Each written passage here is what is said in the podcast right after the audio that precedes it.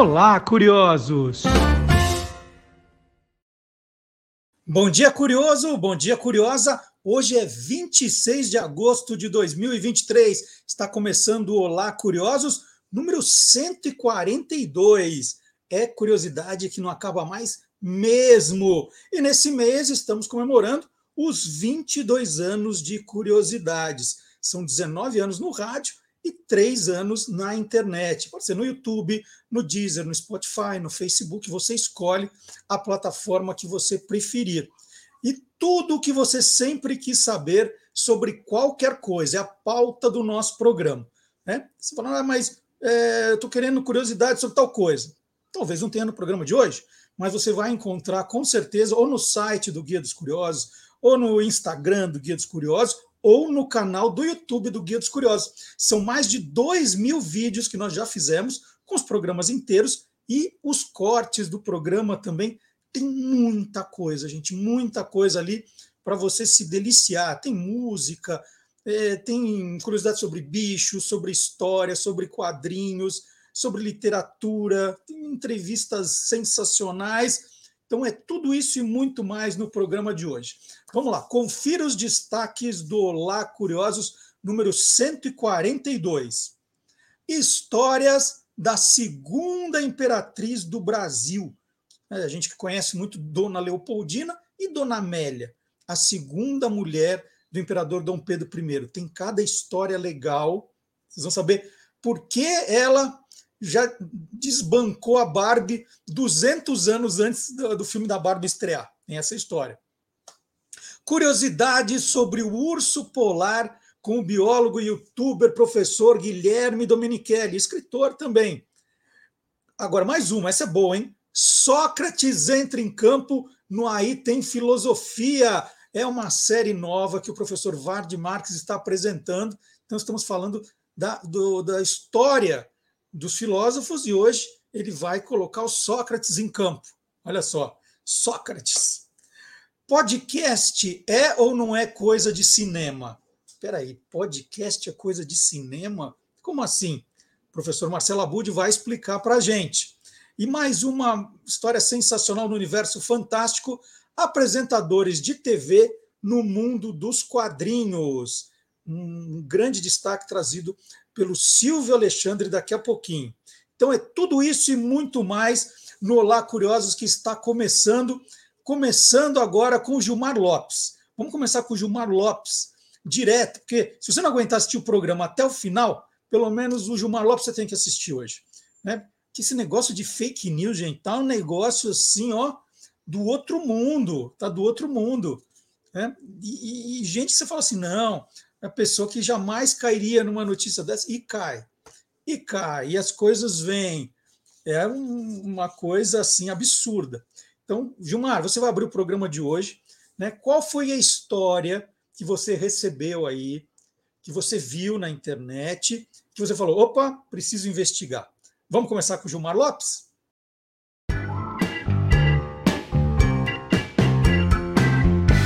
Verdadeiro ou farsa? Verdade que o chá de banana faz emagrecer 4 quilos em apenas uma semana? Pois é, de acordo com vários vídeos que começaram a se espalhar nas redes sociais, basta você tomar um chazinho de banana todos os dias para você emagrecer 4 quilos em uma semana. Em algumas versões, você precisa tomar o chá da casca da fruta. Em outras versões, você tem que comer a banana inteira. E é claro que um montão de gente entrou em contato querendo saber: será que essa história é real, hein? Será que isso é verdadeiro ou farsa? É farsa! Olha, até o momento não existe nenhuma comprovação de que um chazinho pode fazer você emagrecer tantos quilos assim. Aliás, não existe nenhum alimento que sozinho faz você emagrecer. Eu procurei algum estudo científico que comprovasse que o consumo da banana pode emagrecer, mas não encontrei nenhum. A única pesquisa que eu encontrei sobre chá de banana é um que fala sobre a kombucha, que é um tipo de chá fermentado feito com a casca da banana. E lá não fala nada sobre perda de peso, hein? Eu achei aqui uma entrevista, dentre várias, da nutricionista Julia Bergman, lá para o Globo Rural, onde ela fala que a dieta é uma redução do consumo de nutrientes, comer menos do que a nossa necessidade. Só que ela também alerta o seguinte: no caso aí de você perder 4 quilos em uma semana, é considerado uma perda muito brusca para o seu metabolismo. E isso pode causar alguns problemas no seu organismo. Além disso, ela fala que não adianta tomar chazinho se você não consegue reeducar a sua alimentação. É indicado que você também faça exercícios para queimar mais calorias, né? Bom, a verdade mesmo é que não faz nenhum mal tomar chazinho de banana assim, mas os nutricionistas recomendam que você não passe de 3 doses por dia ou seja, você não vai ficar tomando toda hora porque isso vai acabar fazendo mal para você. Ah, eu também consultei alguns especialistas e todos eles foram unânimes. Se você perder tantos quilos assim em tão pouco tempo, como diz esse caso aí do chá de banana, pode fazer mal para você. Uma perda tão brusca assim de peso pode causar uma deficiência no seu organismo. Você acaba ficando debilitado e o seu sistema imunológico também fica mais fragilizado, dando entrada aí para possíveis doenças. Então, amiguinhos curiosos, tenham muito cuidado com essas dietas milagrosas que aparecem na internet, hein? Quer tomar um chazinho? Pode tomar, mas não vai achando que você vai perdendo quilo aí só porque está tomando essas aguinhas com sabor de banana ou de qualquer outra fruta, hein? Fique esperto, hein? E olha, sempre procure um profissional antes de tentar qualquer uma dessas dietas malucas por aí, hein? E aí, você quer saber se o que está rolando na internet é verdadeiro ou farsa? Então entra lá no www.e-farsas.com. Cláudia Tomé Witt pesquisa desde 2003 o período do primeiro reinado brasileiro, com ênfase em personagens femininas da realeza. Publicou em 2019, pela Fundação da Casa de Bragança, a biografia Maria da Glória, uma princesa brasileira no trono de Portugal. Em 2021, na Alemanha, Amélie von Lochtenberg. Bom, no alemão, acho que Tá, tá bom. Em 2022, em coautoria com Paulo Resutti, grande amigo aqui do Olá Curiosos, Cici e o Último Brilho de uma Dinastia, pela editora Leia Brasil. Está lançando agora, dentro da série A História Não Contada, da própria editora Leia Brasil, o livro Dona Amélia, A História Não Contada, a neta de Napoleão que se tornou imperatriz do Brasil, que é a biografia da segunda imperatriz brasileira, segunda esposa de Dom Pedro I. Foram 20 anos de pesquisa em cerca de 50 arquivos públicos e privados, com centenas de documentos inéditos traduzidos de seis idiomas e dezenas de imagens também completamente desconhecidas até então. Olha que livraço está chegando aí, gente. Cláudia, bom dia, tudo bem? Bom dia, Marcelo. Obrigada pelo convite. Estou muito feliz de poder dividir com esse teu público, que eu faço parte, inclusive, e poder contar um pouco sobre esse trabalho fantástico que não ficou só na pesquisa e agora realmente está concreto na forma de um livro. Depois de muitos artigos pequenos e palestras e coisas menores, eu consegui realmente juntar tudo e trazer para o nosso público brasileiro o resultado de todas essas pesquisas do que tinha de história do Brasil desse período, com foco claro em Dona Amélia, espalhado por tantos lugares. Cláudia, uma coisa que me chamou a atenção de cara no livro é que tá todo mundo falando agora que o mundo se pintou de cor-de-rosa por causa do filme da Barbie. Aí, lendo Dona Amélia, a gente descobre que quase 200, 200 anos atrás, um outro acontecimento já fez a corte brasileira se pintar de cor-de-rosa, não é verdade? Pois é, eu tô achando o máximo, porque a, a, a, primeira vez, né, e a última vez que o Brasil estava inteiro de cor-de-rosa tinha sido para a chegada da Amélia, em 1829. Então, assim, a Amélia é muito mais tendência do que a Barbie. A gente está falando de quase 200 anos atrás. E não foi só uma, uma questão, assim, da corte, porque Dom Pedro I, para a chegada dela, ele mandou fazer uma condecoração, como se fosse uma medalha muito bonita, chamada Ordem da Rosa. Até hoje é considerada a condecoração mais bonita do mundo. Se você chega né, nos museus que tem essas medalhas, as condecorações, a Ordem da Rosa está sempre em destaque, porque ela é muito especial. E como eram rosinhas, 18 rosinhas esmaltadas, aquilo teve um apelo muito grande na época e todo mundo queria ganhar uma Ordem da Rosa. Só que uma medalha, uma condecoração não é uma coisa que todo mundo ganha, só as pessoas muito próximas do imperador que estavam, né, naquele momento no poder, vamos chamar assim, no Rio de Janeiro. Só que a população também queria. Então, as doceiras da época começaram a fazer ordens da rosa em, em açúcar, pintada de cor de rosa, e as pessoas usavam. E aí aquilo foi extrapolando e as pessoas começaram a usar roupa cor de rosa para combinar e faixa cor de rosa. Chegou uma hora que esgotou o estoque de tecidos cor de rosa no Rio de Janeiro, porque não existia roupa pronta, né? Você tinha que comprar o tecido, mandar na modista. Então tinha um estoque de várias cores. Acabou, esgotou. Todo mundo só queria usar cor de rosa. Fizeram o primeiro baile em homenagem à Amélia, todo mundo foi de cor de rosa. Virou moda total. Então a Barbie, desculpa, mas é bem depois. Perdeu, Barbie. Perdeu, Barbie. Perdeu feio. É, que, que, outros hábitos, né? Então a gente está falando da chegada da Dona Amélia. Daqui a pouquinho eu vou te perguntar de onde ela veio, mas primeiro, que outros hábitos foram incorporados aí no Brasil por causa da chegada dela aqui, Cláudia? Tem uma coisa muito interessante que, em geral, as pessoas falam que o costume de se usar branco como a roupa de casamento teria sido um costume introduzido pela Rainha Vitória. Mas no Brasil isso não é verdade. Talvez isso tenha acontecido na Inglaterra, né, em outros lugares, mas no Brasil isso foi uma tendência também, uma moda que foi introduzida pela Amélia, porque ela vinha da família do Napoleão. A, a avó dela tinha sido a imperatriz Josefina e na corte napoleônica só se usava branco nas cerimônias mais importantes e as mulheres só se casavam de branco.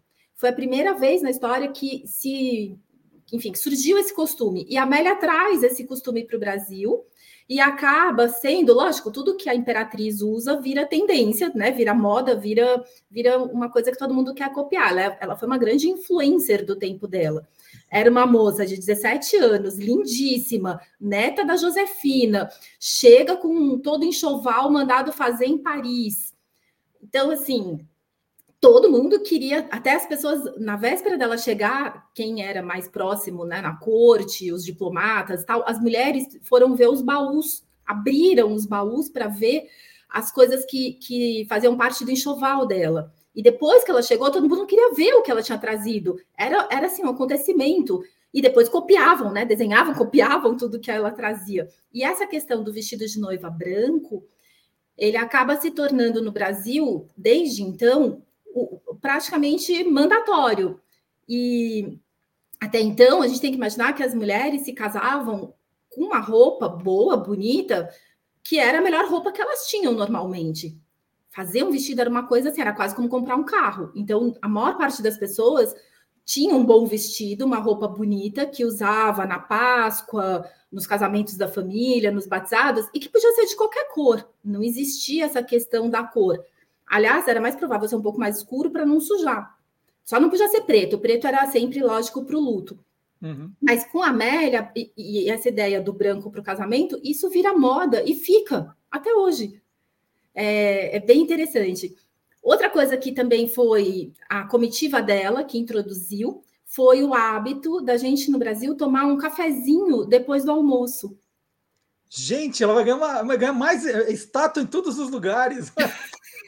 e esse hábito depois vem para esse hábito vem né, para o Brasil e depois acaba, acaba difundindo por Portugal também porque as pessoas vão para o Brasil, retornam para Portugal e levam hábitos, né? Tem toda essa esse, esse trânsito. Mas a ideia do café, o que acontecia? Era comum, tanto em Portugal, né, como no Brasil, e a gente tem que imaginar nesse período ainda existia uma influência muito grande dos costumes portugueses, porque a corte era a corte da família Bragança.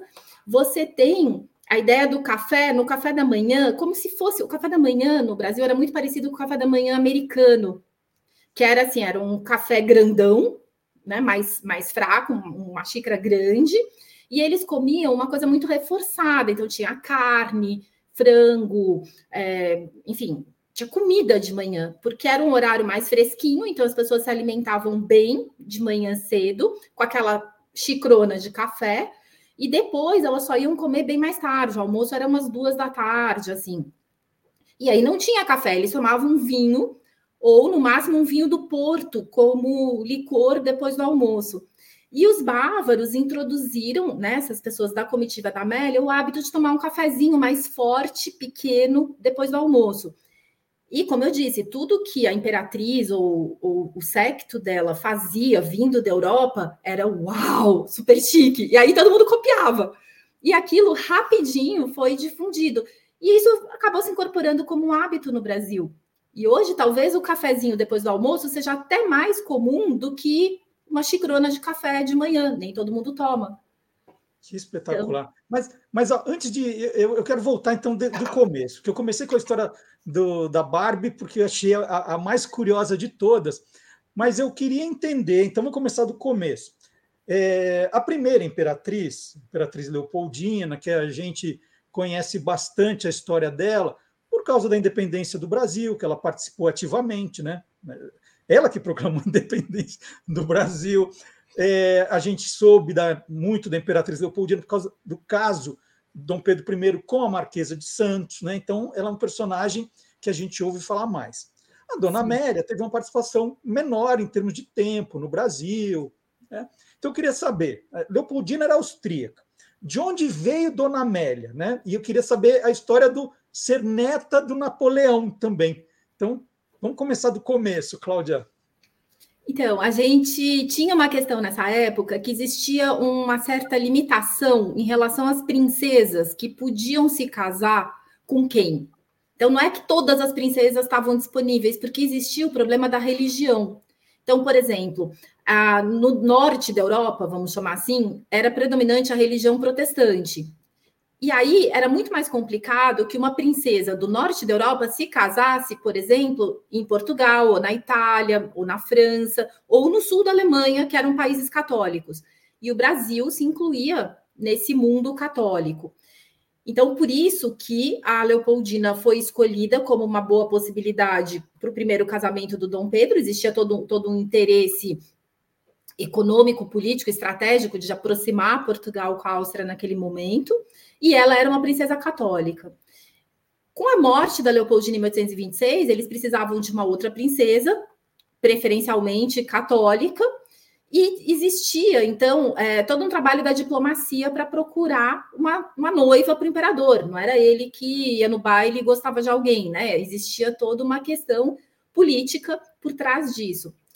Só que o problema, como a, a Leopoldina faleceu no auge do caso dele com a Marquesa de Santos, e as notícias corriam, corria o mundo, né? Existia uma imprensa e uma imprensa de fofoca desde aquela época. Existiam os diplomatas noticiando o tempo todo o que estava acontecendo. E aí a gente percebe que na Europa todo mundo sabia do envolvimento do Dom Pedro com a Domitila. O que por si não era uma coisa tão anormal, né? Ele não era o único rei, imperador que tinha um amante, longe disso.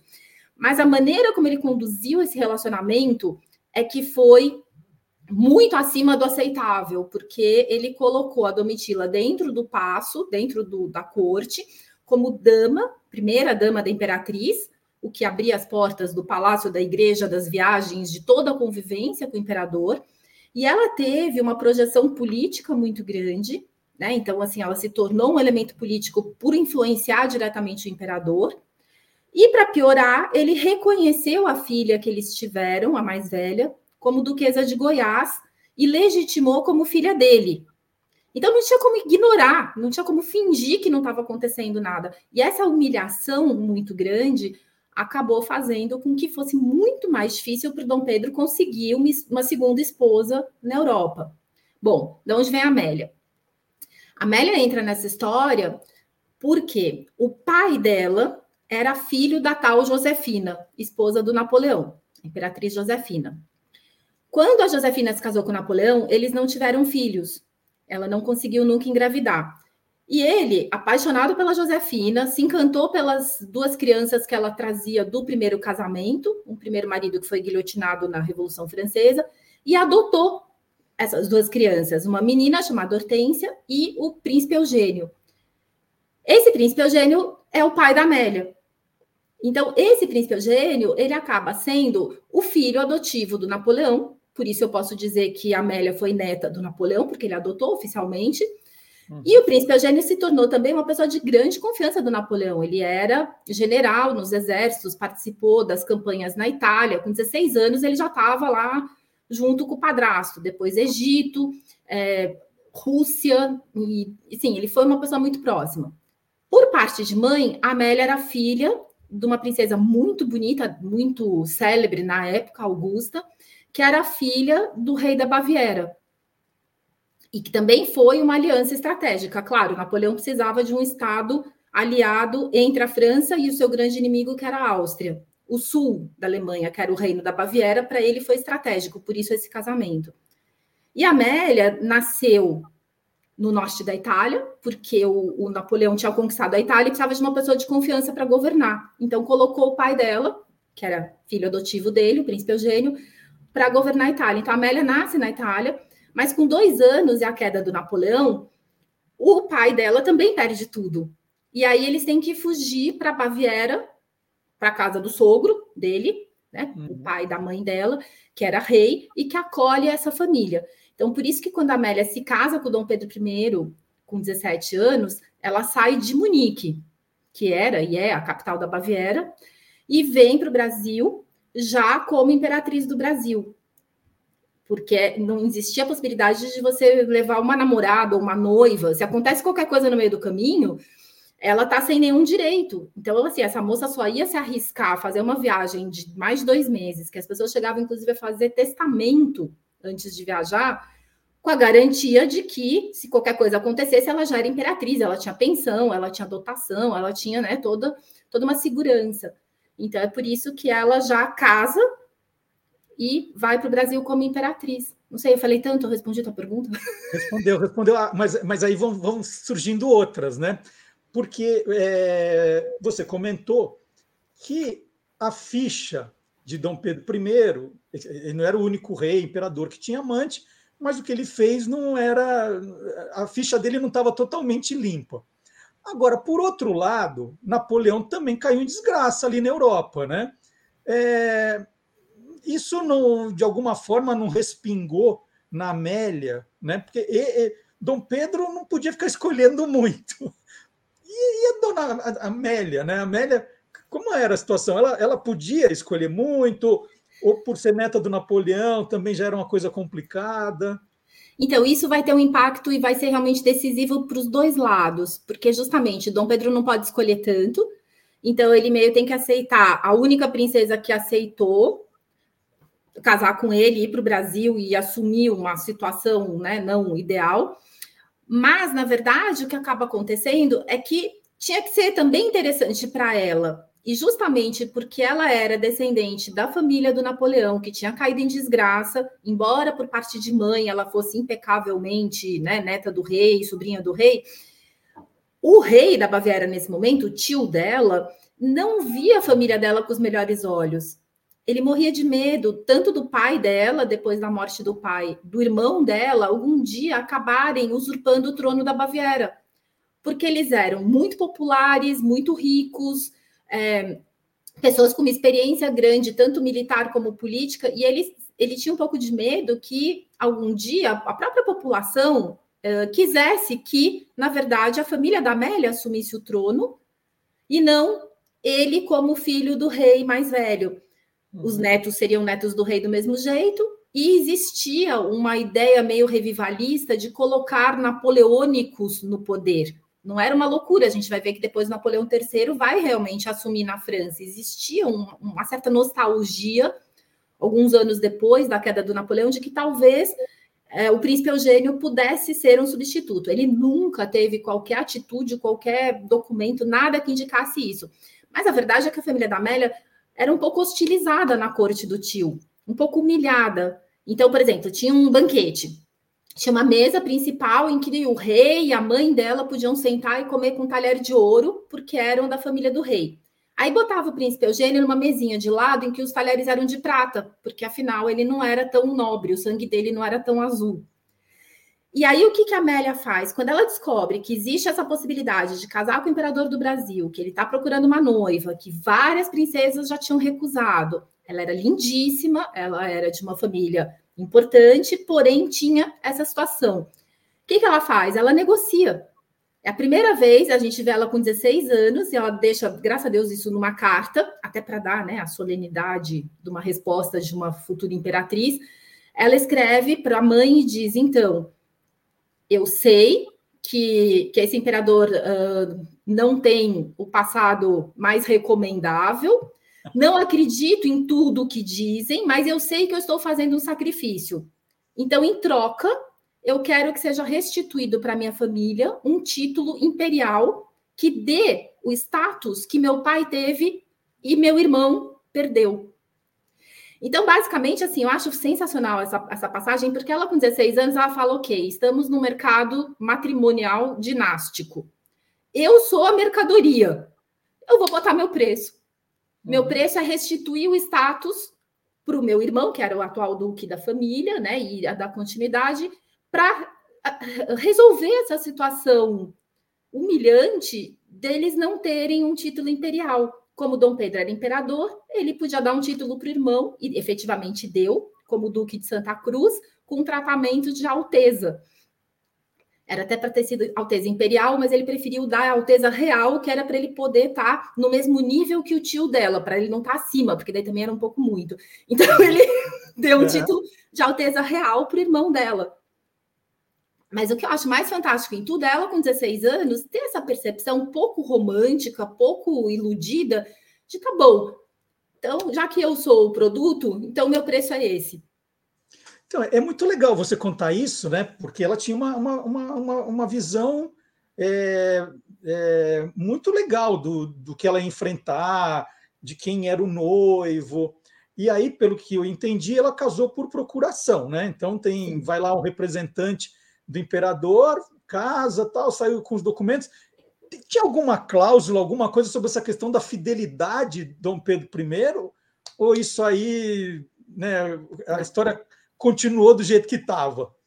Não, na verdade, assim, era uma coisa muito delicada, porque você não podia colocar isso como condição por, por escrito.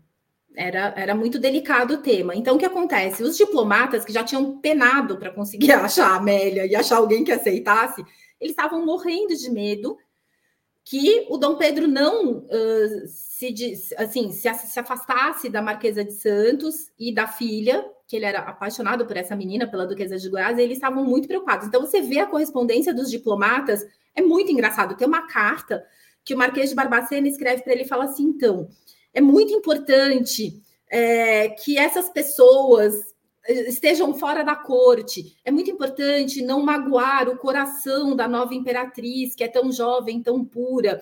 É muito importante que o senhor, né, quase que ele fala, tenha juízo. Ele fala, eu não vou repetir o nome delas pela terceira vez. Uhum. Quando eles estão chegando já no Brasil, tem um, um, vapor que vai mais rápido na frente e você vê as cartas. Olha, a gente está chegando em uma semana, pelo amor de Deus, tenha certeza que está tudo certo. A mãe dela manda uma carta super diplomática dizendo assim: por favor, afastai da minha filha tão pura qualquer lembrança de uma falta passada que possa assustá-la. Mas é isso, é o máximo que você tem, é, sabe? Essa tentativa de assim, pelo amor de Deus, meu filho, não vai botar areia nessa, nesse negócio que foi tão difícil de conseguir. E ele demora muito para realmente se desprender da marquesa a, a notícia de que ele estava casado com a Amélia por procuração tinha também o problema do gap de dois meses, né? Que era o que levava a viagem. Então, o casamento foi assinado dia 30 de maio de 1829. A notícia só chegou no Rio de Janeiro no final de julho. Aí que ele teve certeza que ele estava casado e que ele precisava realmente resolver a vida. Aí ele começa a negociar para a Marquesa de Santos ir embora, para ela ir para a Europa, para ela ir para onde ela quiser. E ela fala: eu vou no máximo até São Paulo. E aí tem toda a negociação. No dia que ela sai do Rio de Janeiro, 27 de agosto, finalmente, depois de tudo resolvido, é o dia que a Amélia está embarcando no navio para trazê-la para o Brasil. E aí ela chega só no dia 16 de outubro, desembarca e casa no dia 17. Mas assim, você. E a filha, ainda por cima, fica até o dia da chegada dela. Dom Pedro não tem coragem de mandar a menina embora. No dia que a Amélia está desembarcando, é que ele pega e manda a filha para São Domingos, que era um palacete em Niterói. E aí todo mundo ficou com a impressão de que a Amélia chegou e mandou, botou a menina para correr. E ela não sabia, na verdade, a gente vê pela documentação toda, e os diplomatas dizendo, ele tinha que ter feito isso ontem. Do jeito que ele fez, está todo mundo com raiva dela, achando que ela está expulsando uma criança inocente. Então, assim, você vê que as coisas foram muito quentes, né? Não foi uma coisa diplomaticamente tranquila. Mas não teve cláusula. O que tinha cláusula era se morrer, se tiver filho, se não tiver, essa parte do, do, do contrato nupcial. Mas cláusula de fidelidade não existia. E, e Dom Pedro I criou juízo, que você falou que ela era lindíssima, né? 17 anos, da pureza. Aí ele falou: não, vou criar juízo. Foi assim que aconteceu? Não. Na verdade, assim, o primeiro um ano e meio. É, você está querendo muito, né? É. Olha, ele, ele até teve boa intenção. Ele, ele mandou fazer na ordem da rosa, ele coloca o lema amor e fidelidade. Que, né, ele está tentando, ele está se esforçando. Sim. O amor, eu o acho que ele até. Cumpriu. O marketing é bom, né? O marketing é bom. O que também era um elogio para o pai dela porque o lema do pai era honra e fidelidade, e a fidelidade no sentido de lealdade, porque ele se manteve leal ao Napoleão, mesmo perdendo tudo, ele nunca traiu o padrasto, embora tenha até oferecido essa possibilidade. Então, esse lema do honra e fidelidade no sentido de lealdade era uma divisa da família. E o Dom Pedro usa praticamente essa ideia, só que ele transforma em amor e fidelidade no outro sentido, né? Claro, de fidelidade, que é o sentido de ser fiel amorosamente. Durante um ano e meio, até que a coisa vai muito bem. Ela, ela chega no Brasil, assume os cinco filhos que ficaram órfãos de mãe. Ela, ela realmente né, faz o possível para ajudar Dom Pedro no momento que ele já estava com a reputação muito decadente. Ela faz uma reaproximação política dele com o Partido Brasileiro, que é importantíssimo. E eu acredito que o casamento deles tenha adiado a abdicação. Então, a gente tem, na verdade, esse um ano e meio, os últimos seis meses, a coisa vai, claro, degringolando, mas a gente tem realmente um, um, um momento político, familiar e, e, e pessoal. Depois disso, eles vão para a Europa, porque com a abdicação, Dom Pedro vai para exílio, e aí Amélia fica durante dois anos e pouco sozinha em Paris, criando o bebê que ela tinha tido nesse meio tempo e a filha mais velha dele, que era a rainha de Portugal, e ele estava numa guerra para restituir o trono dessa filha. E aí, durante esses dois anos e pouco que ele passa longe dela, aí a coisa volta para o que era antes. Então, ele volta a ter relacionamentos. Por exemplo, enquanto ele está preparando o exército no arquipélago dos Açores, ele tem um relacionamento com uma freira que dizem que era muito bonita, uma freira cineira, e tem um filho com ela. Essa criança morre muito cedo. Eu acredito que a Amélia nunca soube. Depois, no Porto, ele engravida uma outra moça, que acaba indo com ele para Lisboa, nasce um outro filho, e aí ele faz todo um teatro de fingir que encontrou a criança exposta para ser adotada, e aí ele adota a criança e dá para uma família criar, que na realidade era a própria mãe. E, e aí ele faz todo um, um teatro para pelo menos manter as aparências. Então, assim, se a Amélia ficou sabendo e acreditou, né? Porque também às vezes a gente tem que querer acreditar. não sei se ela quis acreditar ou se ela realmente soube. Então, teve esses dois casos enquanto eles estavam separados. Aí, quando eles se reencontraram, já com o final da guerra, quando Dom Pedro vence a guerra e coloca a filha no trono, daí então ela sai de Paris e, e chega em Lisboa, eles só têm mais um ano, um ano e um dia juntos. E aí, nesse ano, a gente não tem relato nenhum de nenhuma infidelidade dele.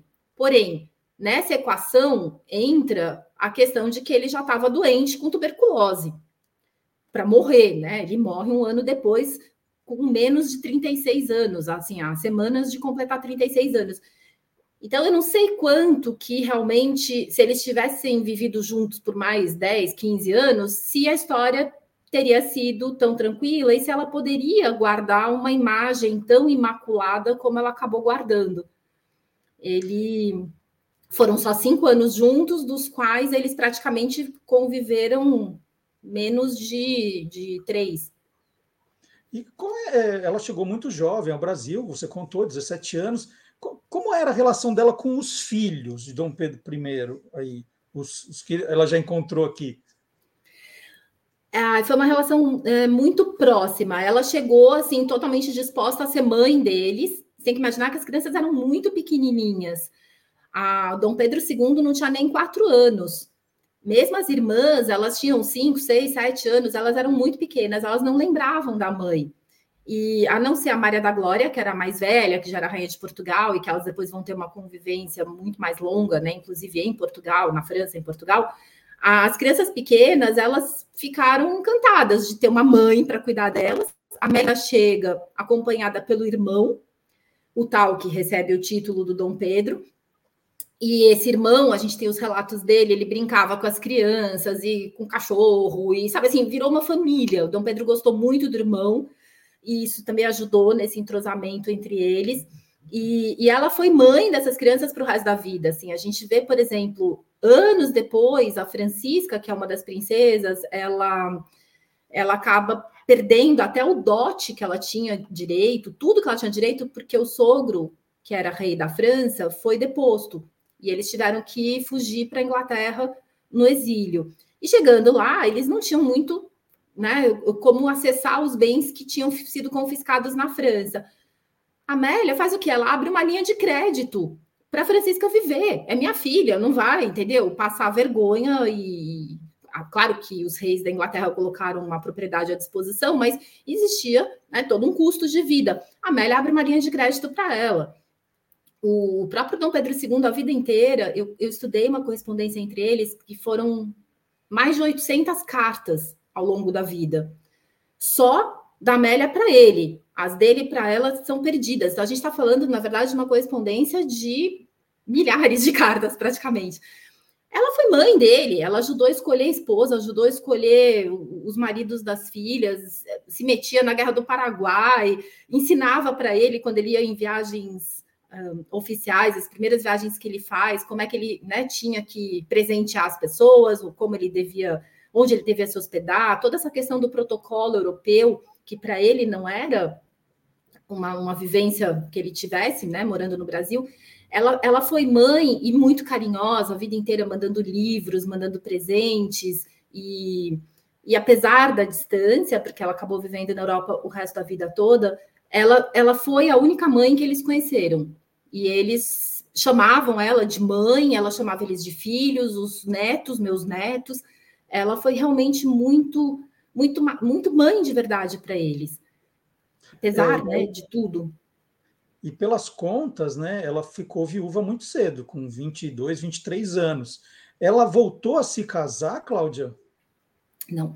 A Amélia fez uma opção que para a gente hoje é muito difícil de entender, né? Você imagina uma moça de 22 anos, linda, tinha uma herança do pai fabulosa, fica viúva, o que, que você imagina? Casar de novo, no mínimo, né? Pelo menos uma vez.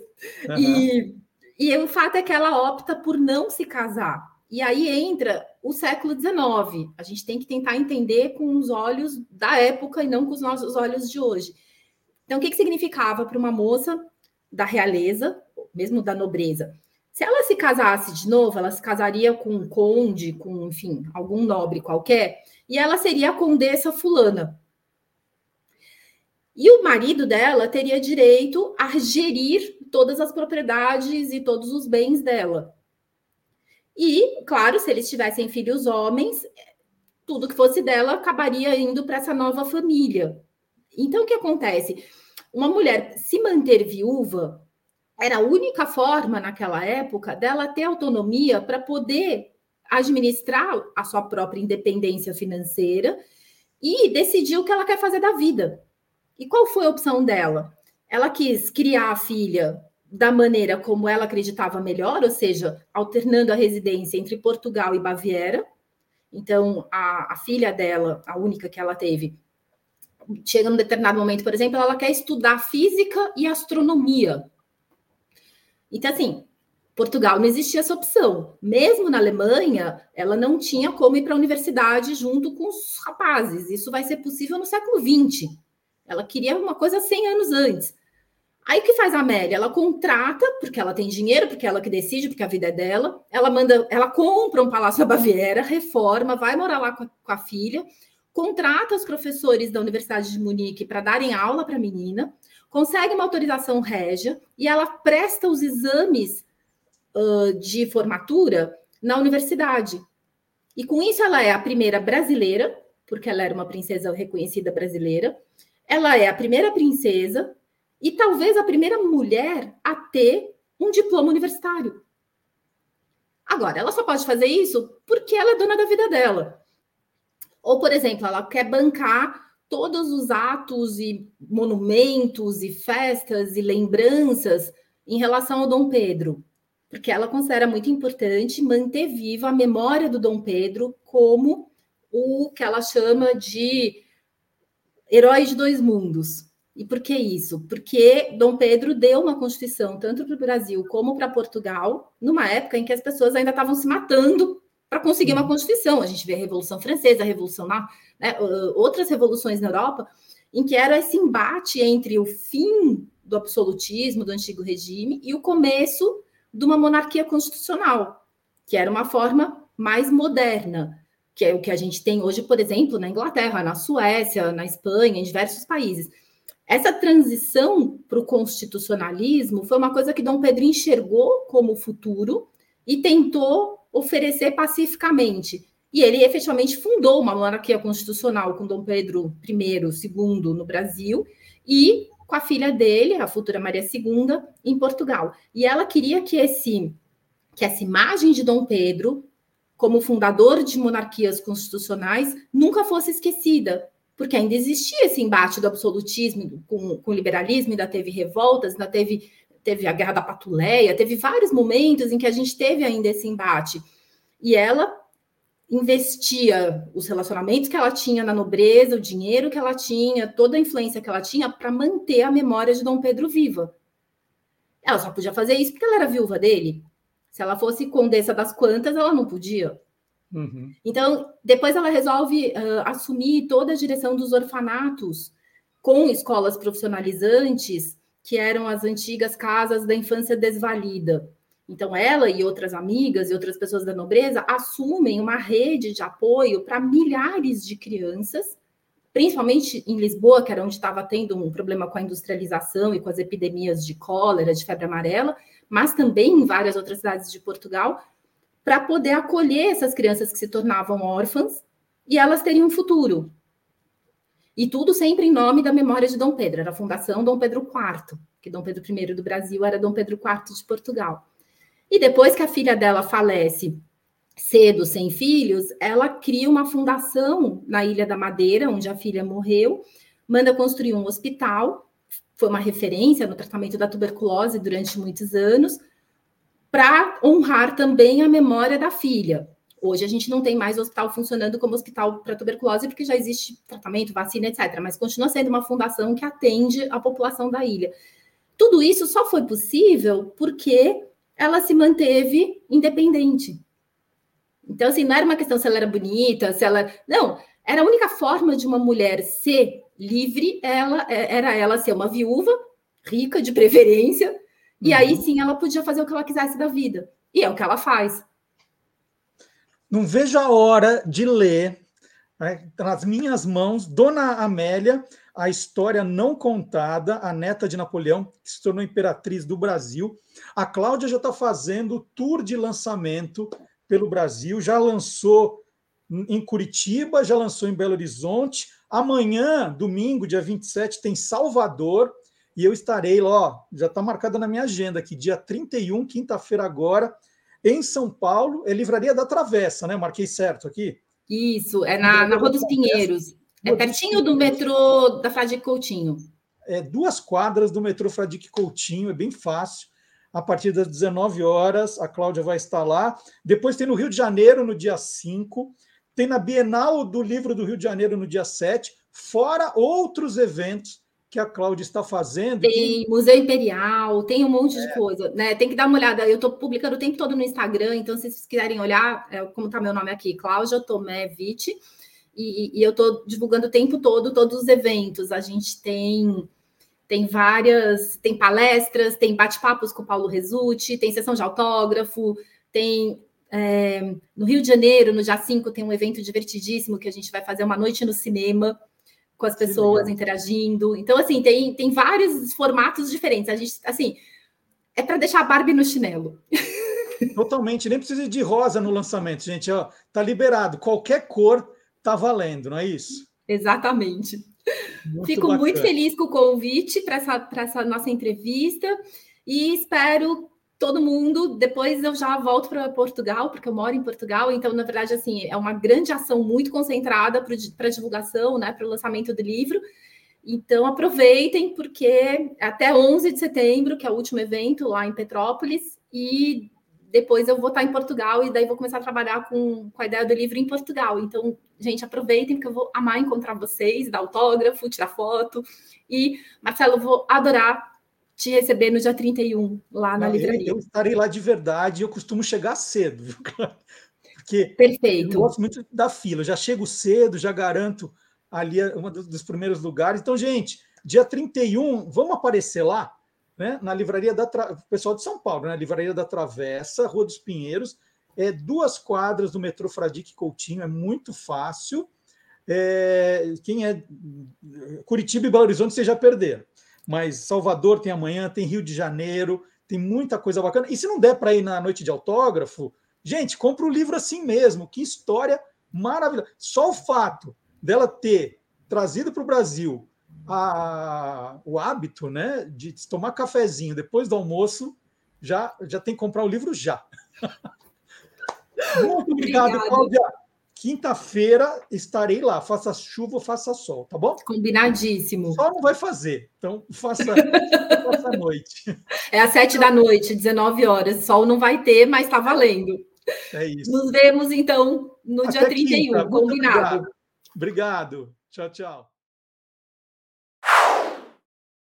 E olha só, quanta curiosidade legal sobre Dona Amélia e o livro da Cláudia. Então tem que pegar o meu autógrafo aqui, ó, história não contada. Livro maravilhoso e com um caderno de fotos muito bacana, gente. Muito bacana. Algumas nós colocamos aí ao longo da entrevista. Tem uma aqui, acho tão linda, olha. Peraí, cadê? Essa aqui. Essa aqui, olha que, que retrato lindo, né? Está aqui, Dona Amélia. Então, quinta-feira, lançamento em São Paulo, mas você já acha nas livrarias Dona Amélia, a história não contada da Cláudia, que conversou comigo agora. Vamos lá, vamos continuar o programa. Agora é hora do nosso intervalo comercial retrô. Vou chamar o professor Fábio Dias, que é autor do livro Jingle é Alma do Negócio, para contar a história de um. Ele pega alguns daqueles que a gente não lembra direito, mas tem uns que são clássicos, que não saem da nossa cabeça nunca, como o de hoje. Vamos ver?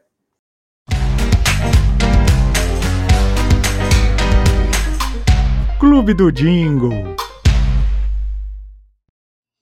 Bom dia, Fábio. Bom dia, Marcelo. Tudo bem? Tudo bom? Fábio, Agora o horário é seu. Você pode usar e abusar do jeito que você quiser. Vamos lá. Aliás, abuse e use é um tema de campanha que ficou histórico aqui no Brasil. Né? Você lembra da campanha Abuse e Use CIA? Totalmente. Uhum. Então, essa campanha entrou no ar é, no primeiro semestre de 1990. E o comercial de lançamento, assim, foi um mega comercial, um comercial com dois minutos de duração. E ele foi inspirado. Você, você assistiu aquele filme Os Irmãos Cara de Pau? Sim, é Blue Brothers, né? É, Blues Brothers, isso mesmo. Com John Belushi e Dan Aykroyd. Uhum. Que, que, eram, que eram comediantes daquele programa Saturday Night Live, né? Já faziam esses personagens lá. Em 1980 produziram esse filme, né? E nesse filme tem uma cena que ficou icônica, que é, é a banda, né, dos Blues Brothers, né, tocando com é, é, Cab Calloway, que era um, é um band líder né, da época das big bands, e ele fazendo um número muito legal, segurando a plateia enquanto, enquanto os Blues Brothers não chegavam. E foi justamente esse número que serviu para o lançamento da campanha Abuse Use, CIA de 1990, que a gente está falando aqui. Só que para reproduzir toda aquela atmosfera né, do filme, é, em 1988, portanto, dois anos antes dessa campanha, é, estreou em São Paulo um espetáculo chamado Emoções Baratas, dirigido por, pelo José Posse Neto, que tinha é, uma orquestra, né, uma, uma, banda, os Heartbreakers, né, que faziam é, toda a parte musical, que era composta só por músicas do Duke Ellington. E tinha um corpo de baile com bailarinos, que, aliás, é, um deles se destacava é, muito, não só pela expressão corporal, pela expressão facial, é um artista talentosíssimo, que era o Sebastian, né? E justamente esse bailarino e essa orquestra foram chamados para reproduzir essa cena do, dos irmãos Cara de Pau? No comercial. Só que, evidentemente, tratando do, do tema Abuse e Use CIA, que era o que a campanha queria coordenar é, é, todo, toda a linguagem de comunicação da, da loja, da rede de lojas, não só em 1990, mas nos anos seguintes. Eu até dei uma pesquisadinha, Fábio, no, na história do Sebastião. É, o nome dele é Sebastião Aparecido Fonseca. Isso e ele mesmo. começou na carreira artística, como você falou, no corpo de baile, fazia sapateado, e ele era conhecido como Sebastian Soul. Sebastian está com 57 anos e ficou 20 anos conhecido como o Sebastian da CIA. Você procura assim na, na internet, para você saber a história dele, é Sebastian da CIA. E, isso, e ele é um cara talentosíssimo, porque a gente é, tem a ideia, a maioria das pessoas conhece por causa das campanhas da CIA. Mas ele canta, ele representa, além, é lógico, de ser um excelente bailarino. E ele tem uma expressão, como já disse, não só corporal, mas facial, muito comunicativa, muito legal. Né? E uma curiosidade dessa, não só desse comercial, mas da campanha, porque justamente essa música que eu, é, esse número, né, que é, é, em cima de um, de um tema chamado Mini de Muncher, é, foi adaptado pelo João Mosquen, da produtora Lua Nova. E a voz que aparece no comercial não é do Sebastião, é de um cantor chamado Josias Damasceno, que gravou muito jingle, gravou é, é, diversas músicas, mesmo fora do, do, da área publicitária, um excelente cantor. Mas, assim, o curioso é que, apesar de o Sebastian cantar também, em todas as campanhas da CIA, a voz que aparecia não era dele, era do Josias. A maioria das Olha pessoas só. talvez nem desconfie disso. Mais alguma informação sobre créditos, ficha, ou vamos ouvir? Então, basicamente é isso. O comercial também foi dirigido pelo José Posse Neto, que era o diretor do, do espetáculo, né, Emoções Baratas, né? Quem fez todo o, o, arranjo, a adaptação musical, como eu falei, foi o, o Júlio Mosquen, né? E foi assim, uma campanha que, é, o comercial que deu origem a uma campanha que ficou mais de 10 anos no ar, e depois teve vários desdobramentos utilizando ainda o Sebastião. Muito legal. Então vamos assistir esse comercial do Abuse Use C&A e o Fábio Dias, autor do Jingle é Alma do Negócio, volta na semana que vem com mais um, pode ser um clássico, um, um jingle curioso, é tudo surpresa. Fábio, muito obrigado. Até sábado que vem. Obrigado, até sábado. Tchau. Vamos lá, vamos conferir.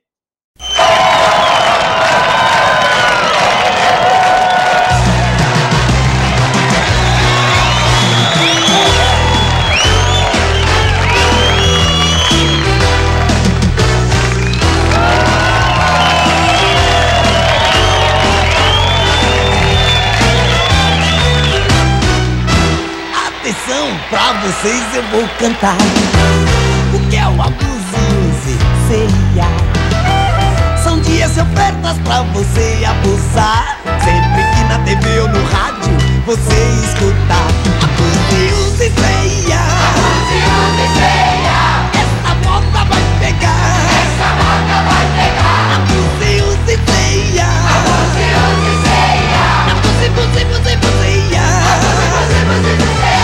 Aguarde! Dia 9 de abril estreiam as melhores ofertas. No primeiro, abuse e use. É isso aí, você não perde por esperar. O ano todo vai ter oferta ceia. No Abuse e Use vai ser fácil comprar. O difícil vai ser, quero ver você me acompanhar. Abuse e Use ceia.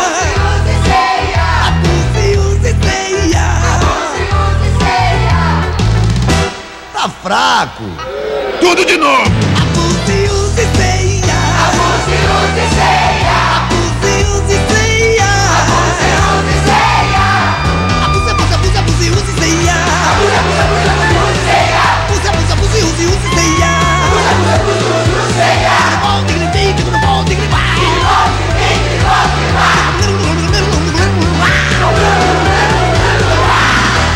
Prazer em conhecer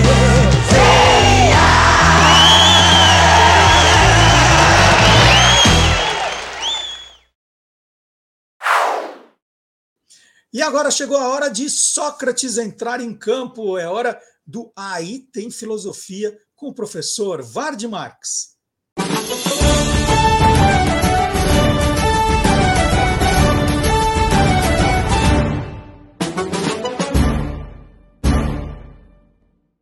Bom dia, professor Vard Marx. Bom dia, Marcelo Duarte e olá, curiosos. É, e hoje nós vamos falar de um grande ídolo do Corinthians, é isso? Sócrates? Exato. Não, não, não é bem isso, Marcelo. É um grande ídolo, mas não é o nosso querido Sócrates Sampaio brasileiro do Corinthians. Mas na tem verdade, a ver, ó. Tem a na ver. Na verdade, o, no, o Sócrates tem esse nome em homenagem ao nosso personagem de hoje. Vamos falar então, do filósofo Sócrates porque aí tem filosofia. Aí tem filosofia. Então vamos explicar quem é o Sócrates, né, o filósofo que inspirou Isso. o nome do jogador Sócrates. E olha, cada um no seu campo, e aí campo com duplo sentido, cada um no seu campo foi absolutamente genial. Foi realmente um, um divisor de águas. Tanto é que num, nós estamos tratando de, de história da filosofia aqui, quando você pega um livro de história da filosofia, pega o índice do livro, está lá. Antes do Sócrates vem pré-socráticos. Os filósofos todos que a gente viu nos últimos uh, programas se encaixam na categoria de pré-socráticos, porque a coisa mudou depois dele.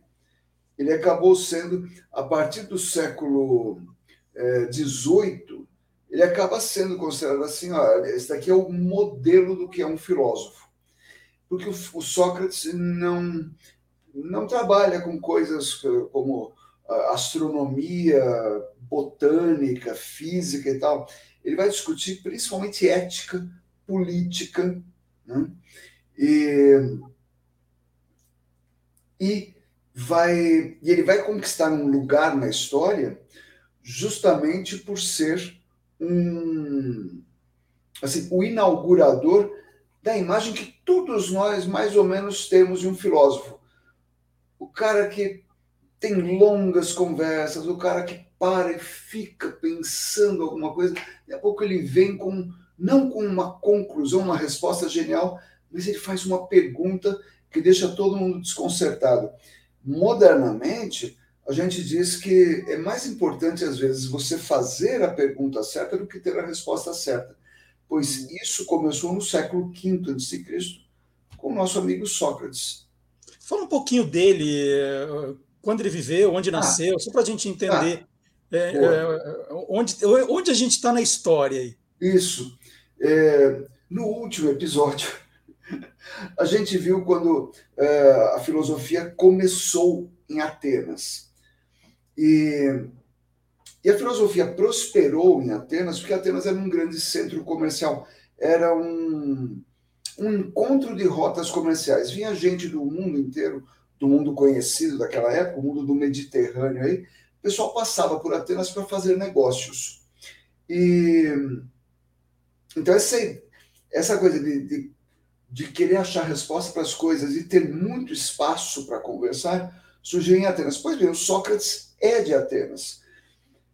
Ele viveu entre os anos, a data de nascimento dele é aproximada, sabemos que ali por volta de 469 a.C.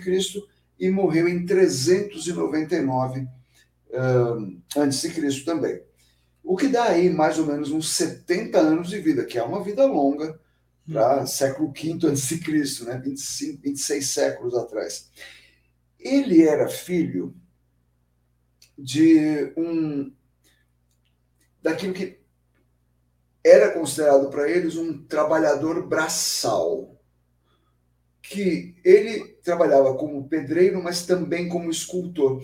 Sabe que aqui para nós o, pedreiro é um trabalhador braçal, mas o escultor é um artista. Para gregos não havia essa diferença. Era um trabalhador, trabalhador braçal.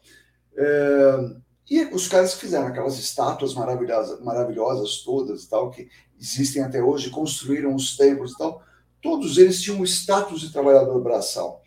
Mas isso não quer dizer que o Sócrates fosse pobrinho, não. O pai dele era escultor e pedreiro e a mãe dele era parteira. E ele teve uma vida assim de o que seria hoje classe média alta. Uhum. Né? Não teve dificuldades na vida, não passou fome, nada disso. E ele viveu num momento em que é, ainda dava para se exercitar o pensamento, mas isso começa a mudar no fim da vida dele. É o auge da democracia ateniense. É, quando a gente fala democracia surgiu na Grécia, na verdade a democracia surgiu em Atenas. Normalmente, assim, notinha de rodapé. Quando a gente fala, ah, porque na Grécia antiga tal coisa era assim, esse Grécia antiga normalmente é Atenas e o antiga normalmente é século V a.C., uhum. que é o momento de vida do, do Sócrates. É aquele momento em que o pessoal se reunia na praça pública, os cidadãos. Cidadãos eram todos homens naturais da cidade, maiores de idade e tal, se reuniam na praça pública para exercer a democracia, votar as leis e etc. O Sócrates mesmo, é, durante aí uns dois anos, integrou o Conselho Legislativo de Atenas. Né? Ele ocupou cargos é, militares também, ele participou, isso na parte mais jovem da vida, ele participou de três campanhas militares e chegou a exercer função de, de mando numa delas. Como eu disse, ele não era rico, mas não passava necessidades. O que o pai dele deixou, que foi uma herança lá, não muito grande, mas alguma herança, ele vivia dos rendimentos dessa herança e de aulas particulares que ele dava. Como pessoa, esse é um daqueles caras assim de, da história, eu, eu estudo história não só para dar aula, eu história por prazer mesmo. E para saber de uns caras como Sócrates. Esse é um cara que eu gostaria de ter conhecido pessoalmente. Ele era um cara muito engraçado, era um piadista, ele fazia piada com os amigos e o pessoal fazia piada de volta com ele e ele ria. Isso é, é para mim é uma marca de inteligência. Ele eu procuro, eu que seguir isso. Ele sabia rir de si mesmo. Né? E é, aceitava as brincadeiras e tal. Ele era, isso já um homem maduro e tal, ele chamava atenção não só pela inteligência, e com isso ele acabou frequentando assim as altas rodas da intelectualidade ateniense, por causa da inteligência, mas o pessoal ele reparava nele na rua porque estranhava a figura dele. Olha só, ele era um cara parrudo, corpulento, não muito alto, tá, era mais para o baixo, atarracado, né? o nariz chato, olhos meio esbugalhados, andava mal vestido, mal vestido que eu digo, aquelas túnicas que eles usavam, a dele era meio esgarçada, meio, meio em farrapos e tal, ele não estava nem aí com aparência. Uh, andava descalço, mesmo no inverno, porque lá o inverno deles é não é um inverno alemão, por exemplo, né, que neva o tempo todo, mas em Atenas o inverno bate aí 2, 3 graus de, de, temperatura, é, é, bem frio. Andava descalço o tempo todo. E para os padrões da época, ele era um homem feio. Aí você pensa aquelas estátuas maravilosas de, de homens lindos, não sei o quê. Então, Sócrates tem estátua fizeram uma estátua do rosto dele e a gente fala: é, se o escultor era amigo e tentou dar uma favorecida, não foi bem sucedido. Ele era feio mesmo. Inclusive, a mulher dele, ele foi, teve dois casamentos. Uh, a gente sabe pouca coisa do primeiro casamento. Sabemos que a mulher era da família, assim, era filha ou neta de um importante político ateniense e não sabemos muito do primeiro casamento, mas no segundo casamento a gente sabe um monte de coisa. A mulher dele chamava Xantipa e era um inferno de mulher. E ela chamava carinhosamente o marido de sapo, pela aparência dele. É, essa Xantipa, é, por exemplo, um dia teve uma admiradora dele as mulheres em Atenas elas não eram muito dadas à atividade social. Mulheres ficavam mais reclusas em casa. Mas teve uma admiradora que mandou uma torta para ele. É uma torta, torta de comer. Quentinha ainda, saída do forno, e mandou entregar na casa dele. A mulher dele, a Xantipa, recebeu a torta. Falou: Oi, o sapo. Sabe quem mandou isso aqui? A fulana. Quer saber? Ele falou: opa, torta, que bom, que legal. Quer saber o que eu falo? Aqui é a sua torta. Ela tacou a torta no chão e sapateou em cima da torta. Tá, você diz para ela o que eu fiz com a torta. Ele falou: Poxa, amor, que bom. Agora, no jantar de hoje, nós dois vamos jejuar. Isso vai fazer bem para o espírito, certamente. Vai fazer. E uma vez que teve uma discussão, a discussão entre eles era ela berrando e ele ficando quieto. Uhum. Ou seja, ele era um marido bem treinado, que a melhor coisa que você faz numa discussão é ficar quieto. Por isso que ele era um sábio. Mas ele estava. A mulher gritou, gritou, gritou com ele, e ele falou: ah, tá, ok. Tá, eu vou lá para a praça conversar com o pessoal. Ele estava saindo, ela pegou uma bacia de água e jogou nele. Ele estava na rua, tomou aquele. Todo mundo parou. Eu falei: e agora? O que, que ele vai fazer? Ele olhou para o pessoal e falou: o que vocês estão olhando? Depois dessa trovoada toda, é natural que chova.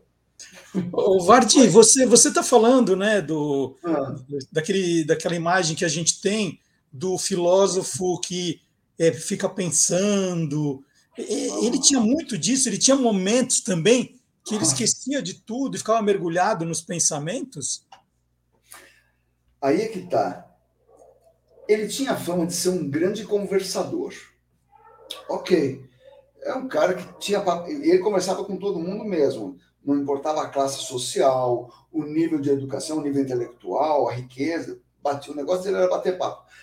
Mas ele chamava a atenção daquela do pessoal se cutucar e falar: olha lá, o Sócrates, porque ele mergulhava em pensamentos, mas ficava um tempão.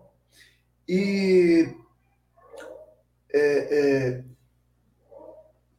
de repente ele parece que saía do transe e já puxava a conversa com alguém. Às vezes eram discípulos que estavam ali falando: oh, Sócrates está pensando alguma coisa, aí vamos ver o que, que ele vai trazer para a gente, para reflexão e tal. E, e às vezes não, às vezes era gente que estava passando, ele encontrava um amigo e falava: Você já reparou tal coisa?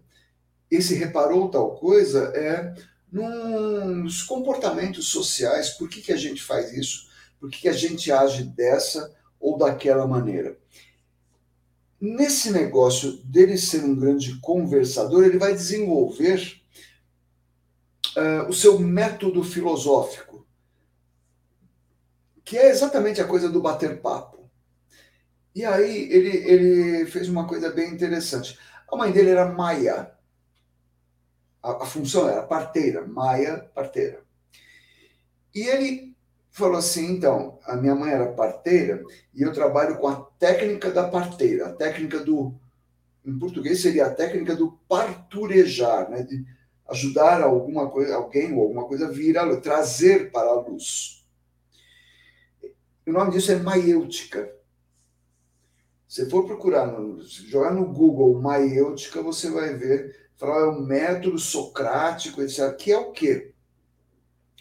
Ele falava: a sabedoria já está nas pessoas, mas ela não tem consciência, ou elas não têm a consciência dessa sabedoria. O que eu faço é ajudar a trazer para fora, trazer para a luz aquilo que já está uh, com as pessoas. Então, o que, que ele fazia? Com alunos, com amigos e tal, ou com adversários, que ele também se embrenhava em umas discussões, aqueles debates mais acalorados, ele falava: escuta, tal coisa é assim ou é assado? O que é melhor para a sociedade? Isso ou aquilo? E o cara ia respondendo. Quando as, e é interessante notar isso aí. Quando as pessoas, quando começa a conversa, as pessoas sabem alguma coisa, elas têm certeza de alguma coisa. Conforme a conversa vai avançando, ou seja, conforme as perguntas do Sócrates vão se acumulando, o cara começa a não ter mais tanta certeza do que ele sabe. Ele vai abandonando aquilo que ele no começo sabia. E vai se encaminhando para um novo tipo de conhecimento mais sólido, porque veio da reflexão e não do achismo. Isso, até hoje, é, é, o, é, é filosofar, no melhor e mais denso sentido do termo. Agora, detalhe: isso que eu estou falando, eu nunca li nenhum livro que o Sócrates tenha escrito. Porque o Sócrates não escreveu nada. Uhum. Ah, tá. E você sabe disso porque intuiu. Não, a gente sabe disso por conta dos discípulos dele, que iam ter aulas com ele e registravam isso. Tem dois, que deixaram coisas mais densas. Um, eu falo mais rapidamente, é um Xenofonte, que não era um pensador. Xenofonte, na verdade, se destacou mais como, como militar, etc. Mas ele admirava demais o Sócrates. Inclusive, por conta disso, livros do Xenofonte que falam de Sócrates não são lá muito confiáveis, porque é meio uh, livro de fã. Né? Uhum. Então, Sócrates é, é, lindo nos livros do Xenofonte. Ele escreveu uns quatro livros sobre o Sócrates. Agora, o Platão, que é um outro grande filósofo, e eu já adianto que é o assunto da próxima semana, uhum. o Platão tinha uma coisa assim. É, ele escreveu alguns livros chamados Diálogos. Nesses diálogos, o personagem principal é o Sócrates. Então, com o tempo, os pesquisadores, os filósofos mesmo, eles sabem distinguir, olha, isso daqui provavelmente era coisa que o Sócrates dizia mesmo. Esta outra parte aqui já são as ideias do Platão na boca do Sócrates. Uhum. Né? E, e a gente sabe, por exemplo, que uma coisa que o Sócrates é, disse, mas que está no livro do Platão, que é um livro chamado República, que é quando Platão fala do estado ideal para ele, como é que é o, o mundo ideal, a sociedade ideal para ele, tem a célebre, a mais célebre frase do Sócrates. É o famoso só sei que nada sei. Mas, pô, meu irmão, ou você sabe ou você não sabe. Isso é um paradoxo. Uhum. Por quê? Um camarada amigo do, dele, já conhecia o Sócrates, foi ao oráculo de Delfos. Delfos é uma cidade que fica a certa distância de Atenas, que tem um oráculo famoso. E o cara foi lá, porque ele falou: Eu quero aprender, eu quero contratar um professor, mas eu quero pegar assim, o melhor que tiver em Atenas. E cara que eu acho que é mais inteligente lá em Atenas é o Sócrates, mas eu quero que o oráculo falava, pela, o deus Apolo falava pela boca do oráculo, o deus da sabedoria. E aí, Apolo, sabedoria não, da, da iluminação. E aí, Apolo, existe alguém mais sábio que o Sócrates? Não. Voltou lá, bateu na porta. Sócrates, eu quero ter aula com você. Sócrates até então nunca tinha tido aluno pago. Você está louco? Querofonte, o nome do cara. Ele falou: Não, eu tive lá no oráculo e o oráculo disse que você é o cara mais sábio da, de Atenas. Eu? Não, deixa eu pensar um pouco nisso. E o Sócrates começa a refletir a respeito e ele faz uma peregrinação a Delfos, ele vai ver o que, que o oráculo podia dizer, e ele vê escrito na parede do templo o seguinte: conhece-te a ti mesmo. Ele fica mastigando isso aí durante dias. E ele começa a perguntar para os caras que ele julgava sábios lá em Atenas: escuta, o que é ser sábio? Você sabe? Sei. O que, que é? É assim, assim, assim. Só que falava, não é. Ia para outro, ia para outro, ia para outro. Até que ele chegou à conclusão, e não foi de uma vez, foi com muitas referências. Ele falou: esses caras todos, eles acham que sabem alguma coisa, mas eles estão tão perdidos quanto eu. A única vantagem que eu tenho em relação a eles é que eu sei que eu não sei. E eles acham que sabem. Uhum. Quando você acha que sabe, você para de pensar. Esse é o segredo da sabedoria do Sócrates. E é o segredo de ter a autoconsciência do próprio conhecimento, do próprio saber. E dá para você que está nos ouvindo ou nos assistindo fazer a mesma coisa na sua vida e fazer a mesma coisa em casa, tomando café da manhã. O que, que eu sei? Como é que eu posso melhorar? E etc. O Sócrates vai levantar tantas dúvidas que vai acabar incomodando os poderosos da cidade, que vão abrir um processo contra ele porque ele corrompe a juventude. Ele corrompe a juventude, ele era, ele pregava o ateísmo e tentava introduzir novos deuses. Platão pegou a defesa de Sócrates e publicou como, como um livro. A defesa do Sócrates, eu, eu estudei na faculdade de Direito, é brilhante. Porque ele pergunta para o cara: escuta, você está me acusando de tentar levar os jovens para o ateísmo, mas você também está me acusando de trazer novos deuses. Meu irmão, decidiu: eu sou ateu ou eu acredito em deuses. Uhum. Os caras não tinham resposta. Ainda assim, é, disseram: não, não adianta, você é culpado. Qual você acha que deve ser a sua pena? Ele falou: olha, pelo que eu já fiz para a cidade de Atenas, a cidade deveria me dar casa e comida gratuita até o fim da vida. Ele falou: não, a sua punição. Ele falou: é essa. Não, a gente te condena à morte. Ele falou: tá bom. Os amigos falaram assim: olha, temos um esquema para você fugir e tal. E mesmo os acusadores não queriam ficar com a morte do Sócrates, porque ia pegar mal para a opinião pública, não queriam ficar com a morte do Sócrates na conta.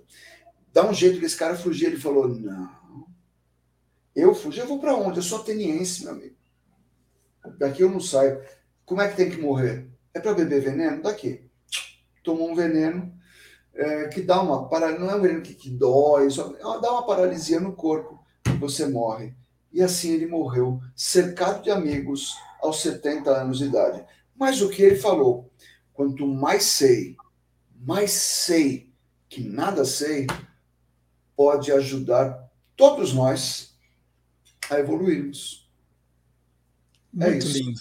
É isso. Que aula! Muito obrigado, professor Vard Marx que já anunciou, que já anunciou qual é o capítulo da semana que vem. É o Raí, é isso? Não, não. Platão. Não é, não, não é o Sócrates, é o Platão. E vocês é acreditem, está perto da hora do almoço, vai ser um prato cheio. Oh! Tá, ah, fácil Vai ser bom, hein? um Tchau, abraço para semana que vem, professor Vardi. Tchau, um abraço. E agora eu faço o convite né? Se você ainda não conhece as redes sociais do Guia dos Curiosos, por favor, está na hora de conhecer. Que nós estamos é, no Facebook, acho que a gente tem que mudar o nome, né? A gente está falando que a gente está no Twitter. Será que a gente tem que falar que está no, no X, X? Né? Então, a, a gente está no Facebook, no ex-Twitter, a gente está no Instagram, está no TikTok, é só procurar por Guia dos Curiosos. Então tem um conteúdo bacana lá é, no Instagram, eu até indico que vocês acionem a sinetinha, como vocês fazem no YouTube, que toda hora que entrar um vídeo novo, você vai, você vai receber uma notificação, aí você não perde. Tem gente que fala, nossa, né, aconteceu isso recentemente. Você sumiu do Instagram? Eu falei, não, eu tô lá, você que não está vendo. Né? Ah, é verdade, olha, perdi uns vídeos, né, eu sigo muita página, às vezes eu perco. Então é isso, põe a notificação. Quando for publicado um vídeo novo, você é avisado ou avisada, você não perde. De todo modo, a gente sempre elege um da semana para rodar aqui no programa. Um ou dois, né? Mas hoje vamos rodar um é, de uma expressão que a gente usa muito, né? Que eu vou, vou mostrar agora qual é. Tudo jóia? Como é que o polegar para cima virou sinal de positivo e o polegar para baixo de negativo? A explicação mais conhecida para estes gestos vem da Roma antiga, onde os símbolos eram usados pelos imperadores para decidir a sorte dos gladiadores. Não se sabe com certeza se o polegar para cima significava morte ou perdão e vice-versa. Na verdade, houve uma grande confusão quando os termos em latim para se referir aos gestos foram descritos. O mais provável é que, para poupar o gladiador, o imperador simplesmente mostrava a mão fechada e, para condená-lo à morte, mostrava o polegar em qualquer direção. A versão que ficou popular acabou associando o bem com tudo que está para cima e o mal com o que está para baixo, como o céu e o inferno. Vale aí um joinha? Então tá aí o recadinho, hein? Você procura o Guia dos Curiosos nas principais redes sociais. Nós não estamos ainda no Threads, a gente está esperando para ver o que vai acontecer. E, e a gente não mudou ainda. Para a gente é Twitter ainda, mas está lá. Mas Facebook, é, Instagram, TikTok e YouTube, principalmente para você assistir aos programas anteriores do Olá Curiosos, que tem muita coisa legal. Tem muita coisa legal. Se é para perder tempo nas redes sociais, que a gente perca com coisa boa, pelo menos, tá? Vamos, vamos combinar? Tem conteúdo bom? Tem. Né? Não é esse falando chá de banana. Ah, olha, agora tem um chá de banana milagroso, você emagrece 4 quilos em uma semana. Não, vai assistir uma, uma entrevista, né? Tem um monte de gente querendo conteúdo bacana que, que ajuda a gente a pensar melhor, a ter mais conhecimento. Esquece o chá de banana. E agora nós vamos soltar os bichos com o professor Guilherme Domenichelli. Vamos lá, Guilherme.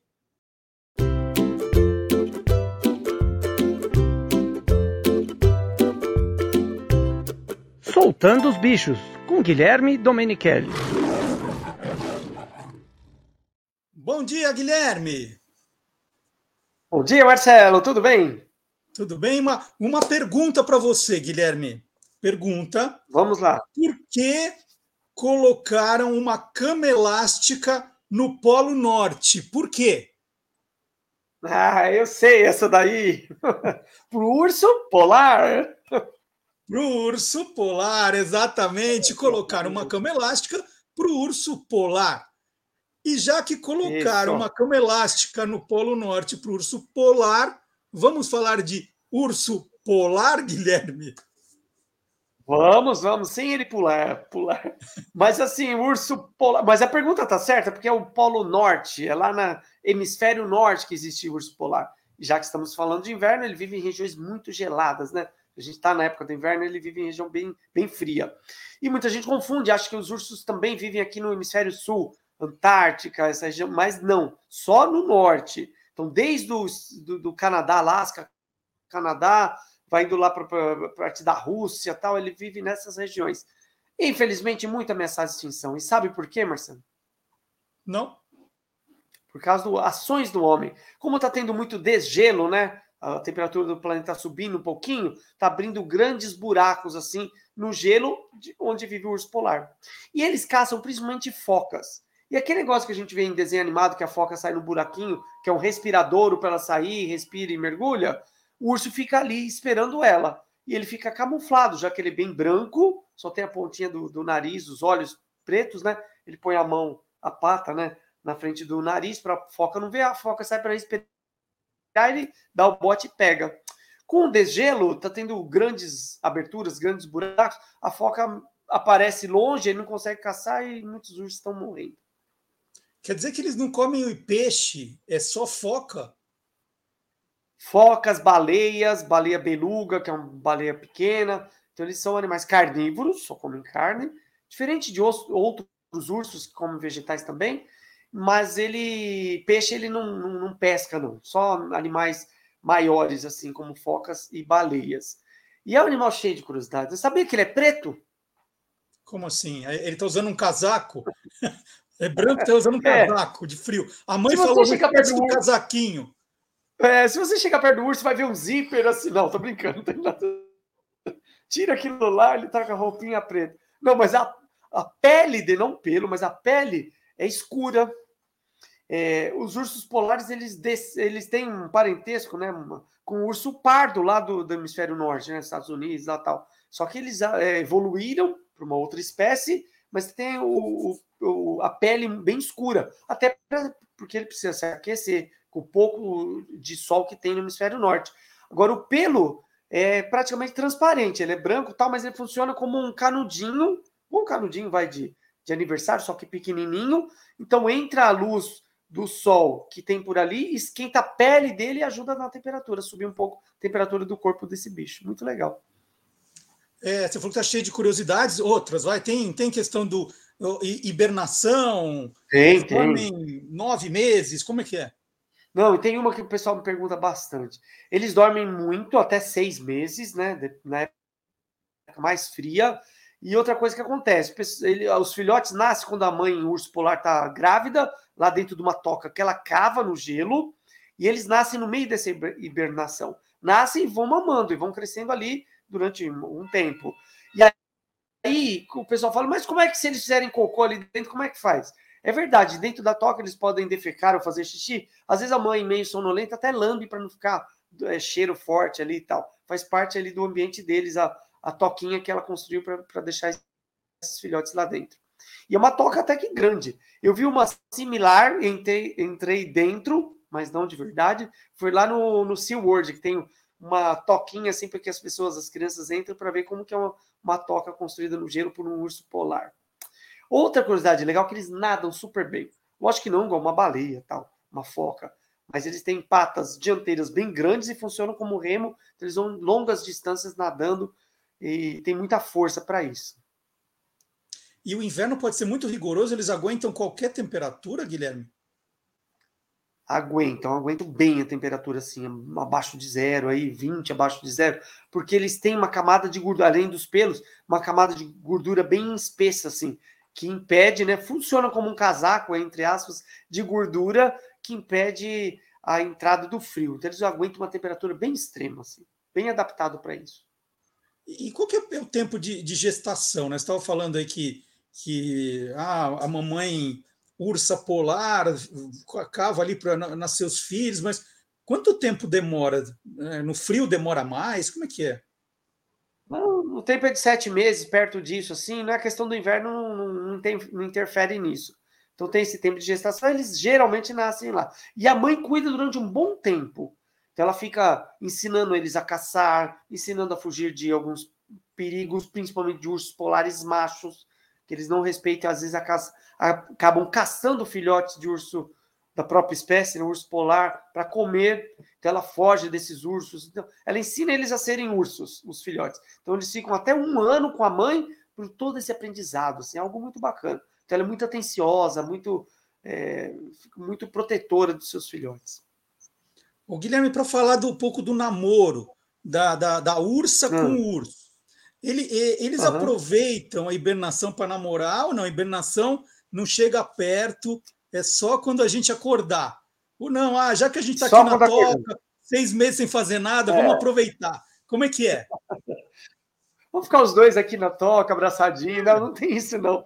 Ela fica sozinha e o macho constrói uma toca sozinho. Eles só se encontram na primavera, que é o período que está um pouquinho mais quente, no hemisfério norte, e época fértil, assim, que as fêmeas estão prontas para reproduzir. Aí que eles vão lá, namoram, acasalam e ele vai embora, não ajuda em nada mas não espera ela ter filhote, ajuda a criação dos filhotes, nada. O papel do urso polar macho é acasalar mais nada. Bem, bem vagabundão, né? Não faz muita coisa, não. Ela que é a fêmea que tem todo o trabalho de criação e proteção.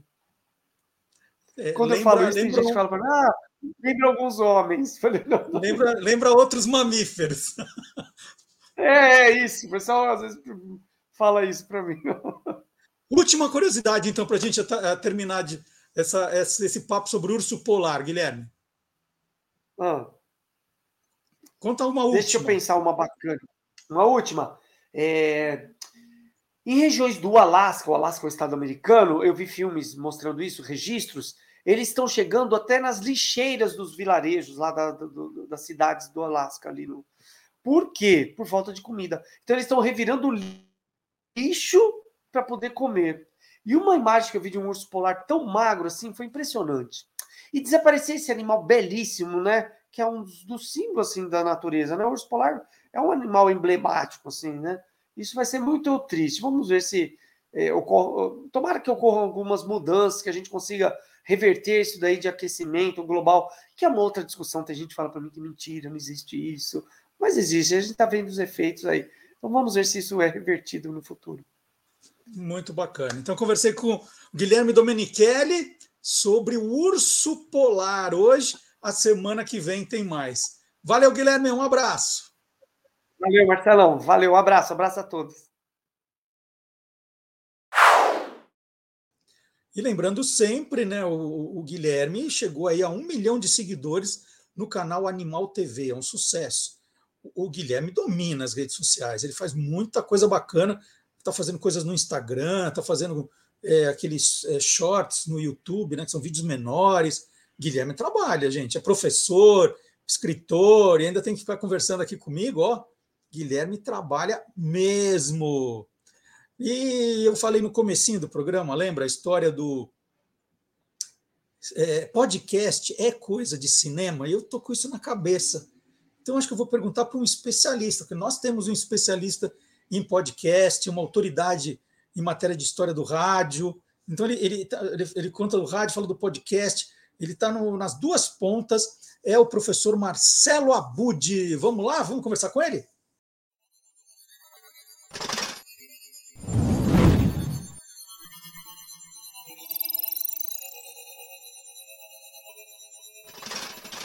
Hoje pode. Com Marcelo Abud. Bom dia, Marcelo Abud. Bom dia, Marcelo Duarte. Bom dia, boa tarde, boa noite para você curiosa, você curioso que está sempre querendo saber das novidades da Podosfera, esse incrível universo dos podcasts. E agora a gente pode dizer que podcast é coisa de cinema também, não pode? Pode sim, a gente pode, porque agora tem o CinePE 2023 chegando, que é a 27 edição de um festival audiovisual muito famoso no Brasil, que tem as mostras competitivas de longas metragens, curtas metragens, tanto pernambucanos quanto nacionais. O CinePE acontece entre os dias 4 e 9 de setembro, lá no cinema do Teatro do Parque em Recife, e até aí todo mundo já está sabendo. Agora, o detalhe é que temos uma novidade Nessa 27 edição, tem o lançamento de um podcast exclusivo. O nome, você sabe qual é o nome, Marcelo Duarte? Imagina. Não faço a menor ideia. CinePE 2023. Uau, que ideia! então é, é, a grande novidade que, que já está no ar. Entrou no ar no dia 9 de agosto o festival acontece entre 4 e 9 de setembro e o podcast ele fica no ar até o final do festival. Então toda semana tem um episódio novo e nesses primeiros episódios antes do festival tem um esquenta, né? Então a gente fica sabendo, por exemplo, quem são os curadores da mostra, como é que é feita essa curadoria.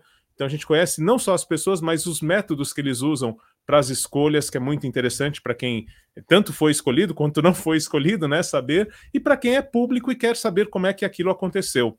É, tem um episódio sobre a trilha sonora do festival. O Festival CinePE tem uma trilha muito marcante para quem frequenta é, já há todos esses anos, né? Já é a 27 edição, e aí tem um episódio só sobre a trilha sonora, que inclusive é, faz parte do podcast, né? Na abertura dos episódios, a gente ouve essa trilha sonora que, para quem frequenta, já é bastante conhecida. É, são episódios publicados toda quarta-feira e a duração entre 20 e 30 minutos do CinePE 2023 podcast. Você tem um trechinho para a gente ouvir ou a gente vai ter que, terminando lá curiosos e correndo lá para ouvir? Você, você nos ajuda nesse ponto ou você vai dar trabalho para todo mundo? Tem um minutinho, sim, que eu separei, que é justamente para ter ideia de como é a importância desse festival e a gente conhecer a apresentadora do CinePE. Então, essa abertura em que a gente tem justamente a importância do Festival Audiovisual de Pernambuco, que chega à sua 27 edição. Então, como diria o Chacrinha, né? Roda, roda, roda e avisa. Um minuto para o podcast do Marcelo Abud. Vamos ouvir. Luz, câmera, ação e festival.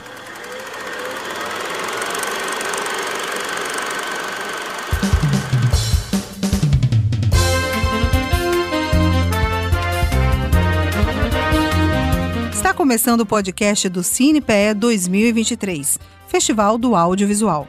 Eu sou Silvana Marpoara e juntos vamos conhecer tudo sobre a 27ª edição do CinePE. Há quase 30 anos, o Recife tem uma tela de cinema importantíssima, que projeta o melhor da produção de curtas e longas metragens brasileiros. O CinePE Festival do Audiovisual chega a mais uma edição com números recordes, com mais de 750 filmes inscritos. E uma programação especial, com mostra competitiva, oficinas, homenagens e seminários que acontecem de 4 a 9 de setembro no cinema do Teatro do Parque, no coração do Recife. E você, e você tem de, quem é a apresentadora, né? Você falou da apresentadora, quem é? Então, Marcelo Duarte, você sabe que eu até pesquisei, mas eu não encontrei nada. Eu acredito que seja uma comunicadora mesmo. Assim, não, não tem um vínculo direto com o universo do cinema até onde eu pesquisei. Pesquisei bastante. É, uhum. Pesquisei naturalmente no Google, né? Sempre faço isso para entender qual a ligação com o tema, tudo. Mas eu acho que é, que é uma pessoa como o Marcelo Abud, assim, que foi da comunicação para a educação, ela foi da comunicação para o cinema e apresenta muito bem o, o, podcast, mas não, não encontrei. Deve ser, sim, uma jornalista, uma comunicadora. É, se, inclusive, alguém da organização do, do festival puder nos dar mais informações, ela própria vai que chegue, e normalmente acaba chegando porque alguém vê e manda esse material né, para quem está sendo citado aqui. A gente gostaria de conhecer melhor e fica para uma próxima edição a gente trazer essa informação, então, Marcelo Duarte. E é uma ideia bastante simples essa, né, Abudi? É, é, é interessante, é, ajuda, é, é, complementar, e não é um podcast que você fala, ó, oh, né, que quanto trabalho que deu, né, quantas. Né, é uma coisa bacana, bem feitinha e simples, né? Perfeito, essa é a ideia.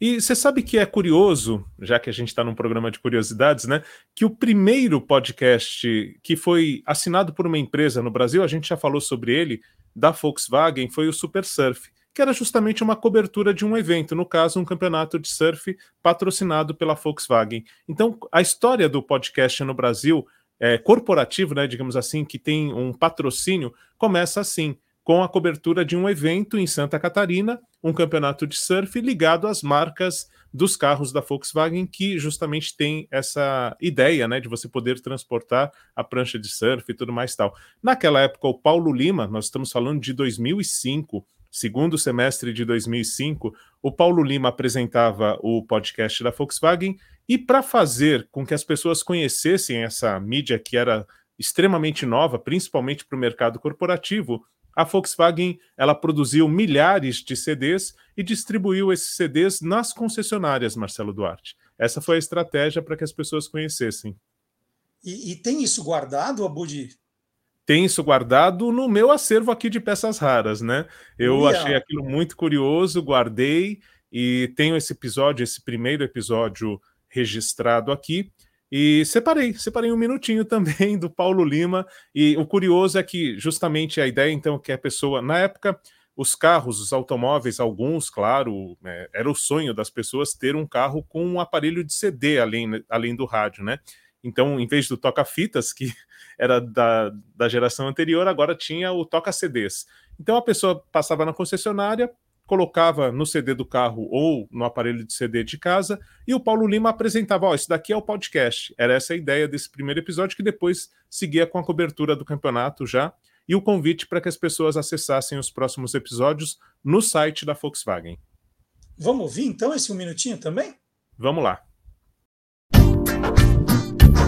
E aí, tudo bem? Eu sou o Fábio Lima, seu podcaster nessa viagem a Ubatuba e a final do Super Surf 2005. Seja bem-vindo ao podcast Super Surf Volkswagen.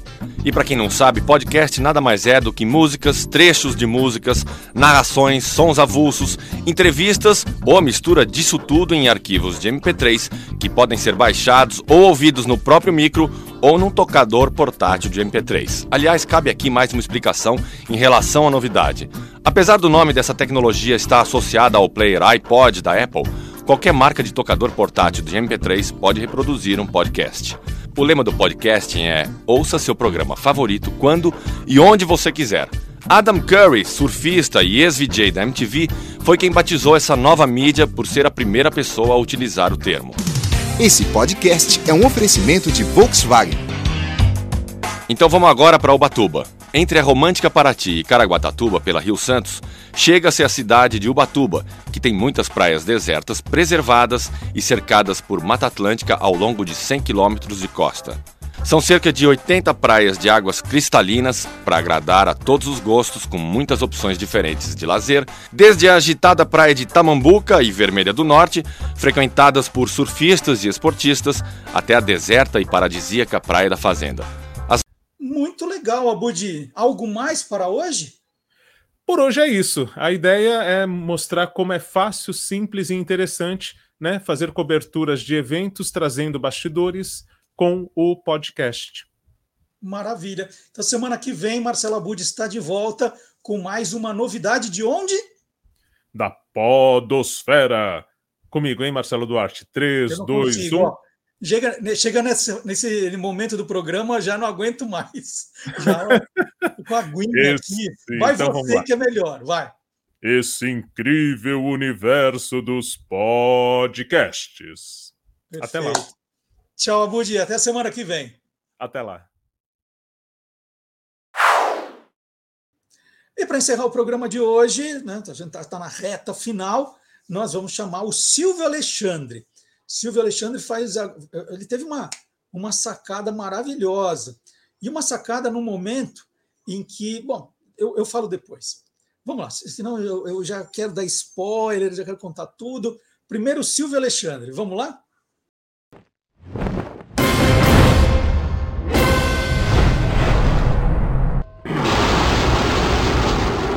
Universo Fantástico. Nas décadas de 1980 e 1990, os apresentadores de TV no Brasil invadiram os quadrinhos. Ser transformado em gibi era sinônimo de prestígio. Assim, em 1988, a apresentadora Xuxa Meneghel saiu da TV para os quadrinhos. Foi um sucesso avassalador de vendas. A revista durou até 1992, quando terminou o programa O Show da Xuxa da Globo. Ela contava com Xuxa e suas Paquitas, o mosquito dengue e a tartaruga praga, além de outros personagens, como a Mocreia Fantástica, maior inimiga da rainha. O apresentador Gugu Liberato teve sua primeira aparição em quadrinhos em 1984, na revista Aventuras do Gugu, da editora Sequência. Foram 13 edições com histórias do personagem no cotidiano do dia a dia. Em 1986, uma nova série, As Novas Aventuras do Gugu, mas com apenas uma edição lançada. Dois anos depois, ele voltou para a editora Abril e ficou até 1990. E a seguir, pela editora Azul, em 1992, na revista Sabadão Sertanejo desta vez como Guguzinho, um personagem pré-adolescente com aventuras bem mais simples. Sérgio Malandro ganhou sua revista em 1988, na época em que apresentava o programa infantil Hora do Capeta, pelo SBT. Quando foi contratado pela Rede Globo em 1990, passou a ser publicado pela editora Globo. As histórias eram sobre ele, naturalmente, uma criança vivendo no corpo de um adulto. A apresentadora Angélica entrou no mundo dos quadrinhos em 1989, como adolescente e heroína, em histórias de humor e aventura. Logo depois, com situações cotidianas. Foi publicada até 1992 pela editora Block, do Grupo Manchete, sendo cancelada após a saída da apresentadora da emissora. Fausto Silva chegou aos quadrinhos dois anos depois de estrear na TV Globo, com o programa Domingão do Faustão. Lançado em 1991, sua revista foi publicada pela editora Abril Jovem e apresentava Faustão como adulto e sempre junto com os sobrinhos Faustinho e Faustina, responsáveis pelo humor da revista. A publicação durou apenas oito números e não chegou a completar um ano nas bancas. Ana Maria Braga virou o personagem de quadrinhos Aninha em 1998.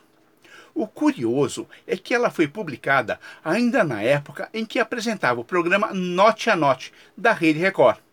Aninha, sempre acompanhada pelo Louro José, vivia histórias de confusões com humor leve. A revista durou até o início de 2001. Já Eliana estreou nos quadrinhos em 2001 A revista da Eliana era uma extensão do programa Eliana e Alegria, que a apresentadora possuía na Rede Record. Incluía curiosidades do reino animal, receitas, passatempo e entrevistas. Na história, em estilo mangá, a guerreira mágica Eliana precisava proteger uma Pokébola ovo e encontrar a criança para poder salvar um planeta alienígena. Informou Silvio Alexandre, revirando o baú dos quadrinhos antigos para o universo fantástico do Olá, Curiosos. Bom, o que eu queria dizer é que o Silvio teve a ideia de fazer esse, esse vídeo, né, contar essa história que é muito legal, é um recorte muito bacana que ele pensou, no momento em que o Brasil inteiro está torcendo aí pela, pela saúde do apresentador Fausto Silva, Faustão. Faustão que já foi tema de várias, várias conversas minhas com Magalhães Júnior, no Quem Te Viu, Quem TV, né, quando a gente contou a história do Perdidos na Noite, e o Faustão está já 20 dias hospitalizado, agora esperando na fila né, um transplante de coração. Então, todo mundo torcendo, que é um momento muito delicado, né? não é uma, uma coisa, ah, vou, vou comprar um. sair comprando um coração, não é, não é assim, né? tem todo um trâmite, tem toda uma burocracia, né? e, e é um jogo contra o tempo também, na situação que ele está. Então, o Brasil inteiro torcendo, eu acho que é, essa corrente vai fazer com que mais pessoas abram os olhos para essa questão da doação de órgãos, que é muito importante, que as famílias é, saibam do, da vontade né, da, das pessoas, que, caso venha a falecer. Então, todo um movimento muito forte de solidariedade que o Silvio, de algum modo, tratou nesse boletim. Né? Foi um jeito da gente falar sobre isso também. Então, a gente está na torcida aqui pelo Faustão.